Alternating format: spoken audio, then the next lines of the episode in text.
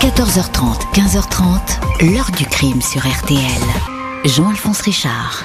L'actualité est marquée en France par l'affaire de Bernard Pesquet, ce tueur qui va entrer maintenant dans la légende comme le docteur Petiot ou Landru. Pesquet a craqué hier après-midi lorsque les policiers ont découvert le corps de sa femme et celui d'un homme que Pesquet définit comme ayant été l'amant de sa femme. Bonjour, à l'âge de 54 ans, Bernard Pesquet avait déjà tué six fois. Des meurtres commis tout au long de sa vie, au hasard de ses colères, de ses exaspérations et de ses besoins financiers. Des crimes cachés, sans témoin, jusqu'à ce qu'un faux pas permette de démasquer celui qu'on va alors surnommer le Landru du Val d'Oise. Avec ce personnage aussi sombre qu'impulsif, les enquêteurs vont aller de surprise en surprise, remonter le fil d'une existence sur le fil du rasoir, artisan peintre le matin, meurtrier l'après-midi, un individu imprévisible capable de passer à l'acte d'une minute à l'autre. En ce milieu des années 70, les policiers vont ainsi démasquer un tueur en série Comment cet homme a-t-il pu tuer aussi longtemps et en toute impunité? Comment s'est-il joué de ceux qui le connaissaient puis des policiers? Le décompte complet de ses victimes est-il établi? Sait-on pourquoi il avait transformé sa vie en entreprise criminelle? Question posée aujourd'hui à nos invités, dont Claude Cancès, l'ancien patron du 36 quai des Orfèvres. 14h30, 15h30. L'heure du crime sur RTL. Dans l'heure du crime aujourd'hui, l'affaire Bernard Pesquet, un homme que la presse va bientôt surnommer le Landru du Val d'Oise. À l'été 1976, son nom va apparaître au détour d'un cambriolage qui a tourné au massacre dans une banlieue chic de Paris. Jeudi 29 juillet 1976, le gendre d'Émile Bergot est alerté d'un curieux coup de fil reçu dans l'après-midi au bureau de son beau-père, un mandataire de biens immobiliers de luxe. Un homme a prévenu qu'Émile Bergot s'est absenté quelques jours pour ses affaires, des clients et des amis à voir à Megève, puis à Juan-les-Pins. Il est parti avec son épouse Elisia, inutile donc d'envoyer le chauffeur pour le prendre chez lui. Le gendre est surpris par cet appel. Il n'est pas dans les habitudes de son beau-père de s'absenter de cette façon. La police est alertée. Deux gardiens de la paix se rendent ainsi au domicile des Bergots, un vaste appartement au numéro 54 du boulevard Maillot à Neuilly-sur-Seine. La porte est verrouillée. Une fois ouverte, le spectacle est tragique. Sur le parquet, dans le couloir et dans le salon, trois corps gisent dans une mare de sang. Il y a là Émile Bergot, 76 ans, et son épouse Elisia, 66 ans. Un peu plus loin, repose l'employé de maison, Alfeia Borgioni, 55 ans. Les trois victimes ont été abattues par des balles de calibre 7,65. Sept balles au total ont été tirées. Un coffre-fort a été ouvert, peut-être sous la menace du ou des cambrioleurs. Il ne contient plus que de la paperasse, les bijoux, l'argent, les pièces étrangères ont disparu.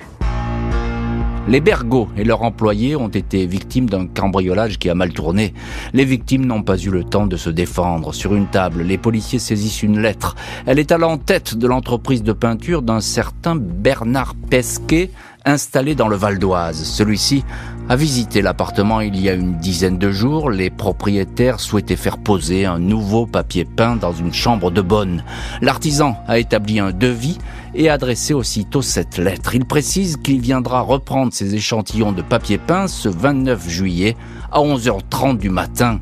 Le peintre Bernard Pesquet était donc dans l'appartement dans un créneau horaire qui correspond à l'heure possible du triple crime, il habite un pavillon au numéro 81 de l'avenue de la Libération à Pierrelet, localité proche de Pontoise, dans le Val d'Oise. Avant de se rendre sur place, le commissaire Pierre Ottavioli et les enquêteurs de la criminelle se renseignent sur ce Bernard Pesquet.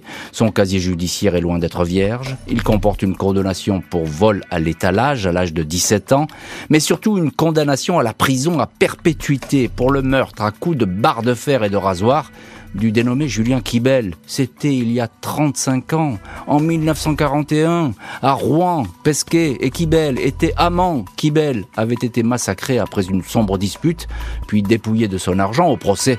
Pesquet avait nié les faits. Il avait raconté que Julien Kibel, un collabo, avait été trucidé par la résistance. Pour cette affaire, Bernard Pesquet a passé 20 ans derrière les barreaux, Rouen, Fontevraud, Troyes, pour finir à Poissy. Après sa sortie, le 12 octobre 61, il s'est rangé. En 68, il a épousé Christiane Ruot, 20 ans de moins que lui. Le dossier indique que cette femme a disparu il y a deux ans, en 74. Pesquet a fait état d'une disparition volontaire. La famille de Christiane l'a fait rechercher par les autorités, mais celles-ci ont finalement classé l'affaire sans suite. À la brigade criminelle, on commence alors à s'interroger sérieusement sur le pédigré de ce drôle d'artisan peintre. La police va prendre donc la direction du Val d'Oise, le domicile de l'artisan peintre. Les perquisitions vont entraîner bien des surprises. Vendredi 30 juillet 76, la brigade criminelle pousse la porte du 81 avenue de la Libération à Pierrelet. Un ancien corps de ferme coincé entre un chemin de terre, l'avenue et deux champs d'asperges. Bernard Pesquet accueille les policiers sans faire d'histoire. Il est aussitôt questionné sur sa présence, la veille, dans l'appartement des Bergots, transformé en scène de crime. Il reconnaît s'y être rendu, comme convenu, à 11h30, mais a quitté les lieux une demi-heure plus tard. Il ignore tout du triple homicide. Il indique ne pas posséder d'armes à feu, la police perquisitionne. Dans le portefeuille de l'artisan, il était ouvert la carte de crédit d'Émile Bergot. Dans la poche de sa veste, on retrouve également une petite bourse en plastique qui contient des pièces de monnaie étrangères. Il ne donne aucune explication. L'arme du crime, un pistolet 765, n'est pas retrouvée. Bernard Pesquet, 54 ans, nie toute implication dans cette affaire. Il est placé en garde à vue. Après 48 heures de questions, il est présenté au juge de Nanterre, Jean Sarieux, lequel l'inculpe d'homicide volontaire et de vol. Il est écroué à la prison de Florimérogis. Son avocat, maître Monville, décrit un être timide, inquiet, renfermé, secret et très généreux. Pour moi, ce n'est pas possible qu'il ait tué trois personnes de sang-froid. Le juge d'instruction ne s'arrête pas au seul triple meurtre de Neuilly. Il délivre un mandat aux policiers pour pouvoir fouiller de fond en comble la maison des Pesquets. Lors de leur visite, les policiers ont en effet mis la main sur la carte d'identité et le permis de conduire de Christiane Ruot, l'épouse du suspect, mystérieusement disparue deux ans auparavant. Ils ont aussi noté que la voiture de cette femme était restée dans le garage. 11 août à 8h30, une trentaine de policiers de la PJ de Versailles, de Creil et de la brigade criminelle de Paris sont à Pierrelet. Les fonctionnaires équipés de pelles, de pioches, de détecteurs de métaux fouillent la bâtisse qui s'étend sur 1200 mètres carrés. Une ancienne fosse à purin est vidée, les murs sondés. On découvre des bijoux qui appartenaient au couple Bergot ainsi que le double des clés de leur appartement. Tout le monde s'affaire quand à 14 heures, un cri s'élève depuis la cave. Sous la terre meuble, un premier corps est découvert. À proximité, sous un mètre d'épaisseur, on en trouve un second. Une femme, un homme. La femme, réduite à l'état de squelette, va être identifiée comme l'épouse, Christiane Ruot. L'homme est un agent immobilier, Henri Franqui, 72 ans. Lors de ses interrogatoires, Bernard Pesquet ne donne pas beaucoup d'explications. Il dément avoir tué le couple Bergot et leur employé de maison. Concernant son épouse, il reste évasif. Il prétend qu'elle est morte au cours d'une énième dispute. Elle le trompait. Elle quittait souvent le domicile conjugal. Le 23 novembre 74, ils se sont bagarrés. Elle a brandi un pistolet. Dans la confusion, un coup de feu est parti. Elle est morte. Il l'a enroulée dans un morceau de plastique et l'a enterrée. L'agent immobilier Henri Franqui était un des amants de Christiane. Il venait souvent la voir et voulait acheter le corps de ferme. Le 30 avril 76, il lui a tiré dessus dans le dos et l'a enterré dans la cave. Pesquet, qui n'a pas un sou, a tiré quelques chèques de l'agent immobilier et a même vendu sa voiture. Quand on lui demandait s'il avait des nouvelles de Franqui, il répondait invariablement que ce dernier était en voyage d'affaires au Gabon. Celui qu'on surnomme le Landru du Val d'Oise est désormais inculpé de cinq homicides. Il va être jugé.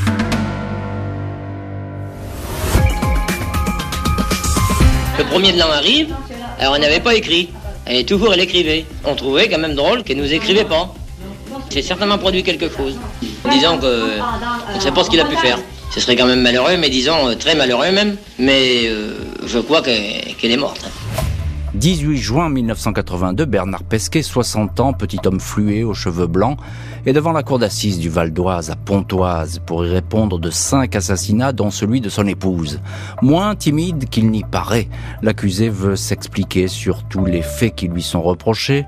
Après avoir traité les journalistes de chacal, il s'étend longuement sur son enfance chaotique avant-guerre où il était entouré de gens mauvais, une mère qui jetait les fleurs qu'il lui offrait et une grand-mère qui l'enfermait l'enfermait sans manger et qui lui glissait des orties dans le pantalon. Bernard Pesquet raconte comment il a été condamné à tort pour son premier crime sous l'occupation. Les témoins cités à la barre ont bien du mal à le décrire, tranquille pour les uns, falot pour les autres, soupolé pour certains. Pesquet dément toujours le triple meurtre de Neuilly. Il ne reconnaît que deux crimes, ceux de l'agent immobilier et de son épouse, à qui, dit-il, il a donné une mort de madame.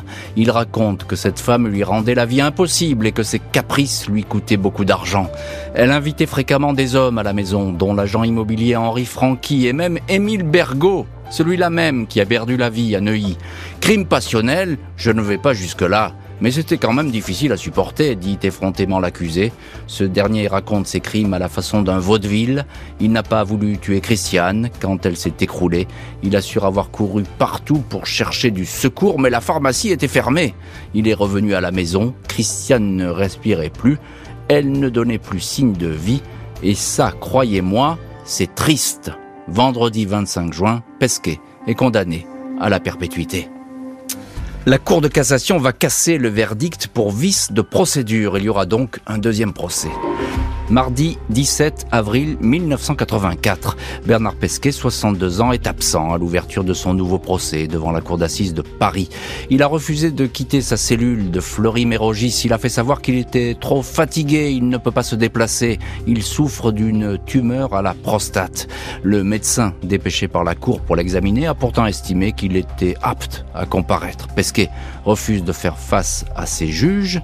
Le procès se tient tout de même en son absence. La vie de l'accusé est retracée, exposée, on le présente comme un individu manipulateur, menteur, retors, pervers. 25 avril, Bernard Pesquet, excédé par les comptes rendus qu'on fait de lui au procès, décide de revenir devant la cour d'assises. Il fait une entrée remarquée, recroquevillé sur un fauteuil roulant, emmitouflé dans un manteau de laine comme un vieillard frileux. Il veut montrer à tout le monde qu'il est mal en point et que ses jours sont comptés. Face à ses accusateurs, il répond par des grimaces, des mimiques, histoire de leur faire comprendre que leurs propos sont fantaisistes. Pesquet ne va garder le silence que pendant quelques heures. Il va ensuite s'exprimer longuement, d'une voix claire, pas vraiment souffreteuse. Mêmes explications interminables qu'au premier procès, les jurés ne sont pas apitoyés par ce numéro. Verdict, à nouveau, la perpétuité. Le Landru du Val d'Oise reprend le chemin de la prison où il mourra sans doute pas si malade que cela.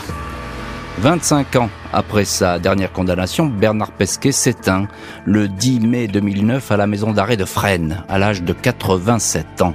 Au total, il aura passé 53 ans derrière les barreaux. Il ne s'est jamais confié sur ses crimes, s'exonérant le plus possible de toute responsabilité. Lors de ses procès, Pesquet s'était même présenté comme un bienfaiteur. Après sa première libération en 1961, l'administration pénitentiaire avait conservé un très bon souvenir de ce détenu modèle. À sa sortie, il s'était vu confier la réinsertion de jeunes prisonniers. J'ai aidé 200 types à leur sortie de prison, affirmait Pesquet, des hommes qui l'auraient en fait souvent poussé à la débauche, profitant d'eux et de leur argent. L'heure du crime, présenté par Jean-Alphonse Richard sur RTL.